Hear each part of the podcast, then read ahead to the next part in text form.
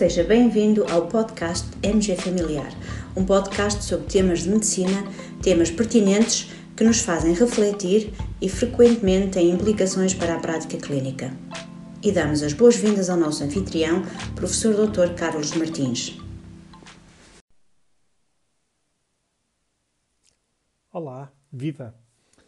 Na edição de hoje do nosso podcast, eh, eu gostava de destacar um artigo recentemente publicado no MG Familiar sobre a controvérsia que está a ser gerada um, pelas novas orientações clínicas de abordagem da hipertensão arterial, publicadas recentemente pelo American College of Cardiology e a American Heart Association. Um, no fundo, uh, de acordo com estas novas orientações clínicas, o valor limiar uh, de hipertensão e, e, digamos, o valor a partir do qual se deverá iniciar intervenções, quer do estilo de vida, quer de terapêutica, iniciar-se-á a partir dos 130, 90 milímetros de mercúrio, em vez de, do valor, digamos, que tem sido habitual, 140, 90 milímetros de mercúrio. E esta é a principal razão da controvérsia que está digamos, a, a, ser gerada por estas uh, orientações clínicas.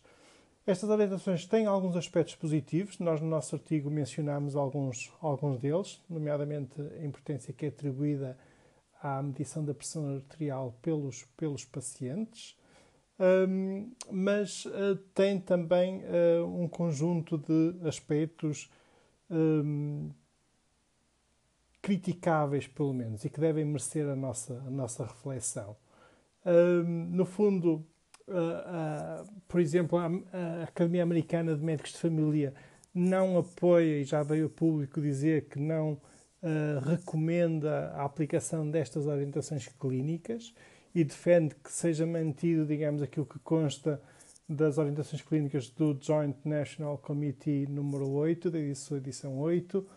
Um, diz a Academia Americana, e é verdade, que a metodologia seguida na construção destas orientações clínicas não foi rigorosa do ponto de vista científico e realmente estas orientações não são, não estão uh, fundamentadas numa revisão rigorosa, sistemática uh, da evidência científica. Uma das fragilidades importantes que é, que, importante que é uh, apontada a estas orientações reside no facto de, de ela se fundamentar em grande medida nos resultados do Sprint Trial.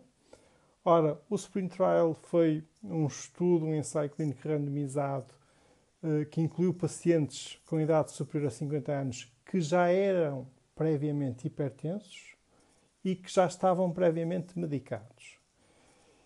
Neste estudo concluiu-se que o ramo, digamos, sob controle intensivo um, da hipertensão, obteve realmente benefícios do ponto de vista de morbimortalidade, um, mas a partir daqui, extrapolar e dizer que os resultados aqui uh, obtidos serão generalizáveis para pacientes mais jovens que passarão a ser novos hipertensos devido à diminuição do limiar diagnóstico, claramente isto uh, está longe de ser consensual, esta extrapolação, e certamente é uma extrapolação que não é baseada uh, em evidência científica. Outro aspecto negativo reside no, uh, no, facto destas orientações proporem o uso de uma ferramenta de cálculo de risco cardiovascular que não está validada e, como tal, também não é baseada na evidência científica. E hum, ainda outro, outro aspecto um, relaciona-se com o facto de não abordar, eh, estas orientações não abordam os potenciais danos e efeitos adversos das intervenções que propõem.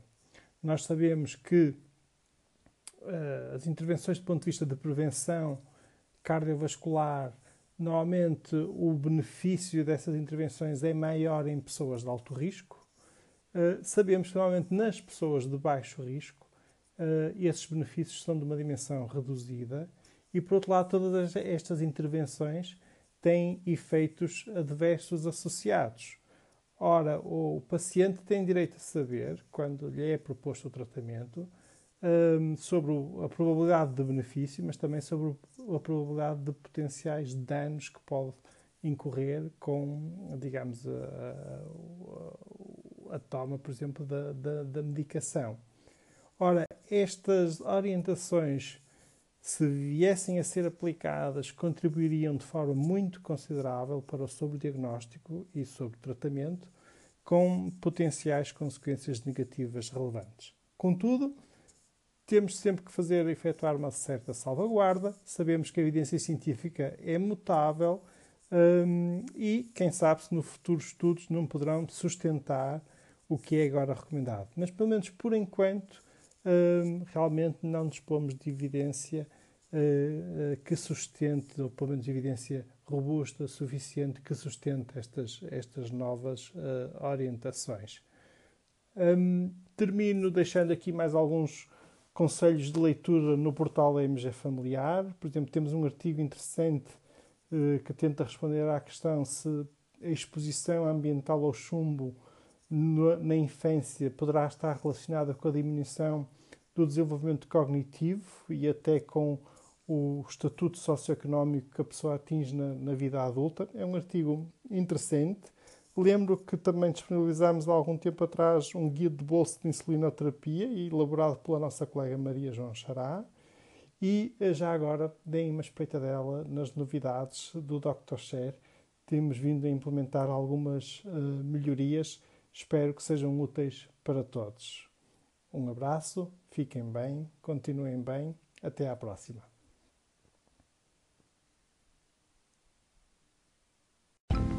E terminamos assim esta edição do podcast MG Familiar.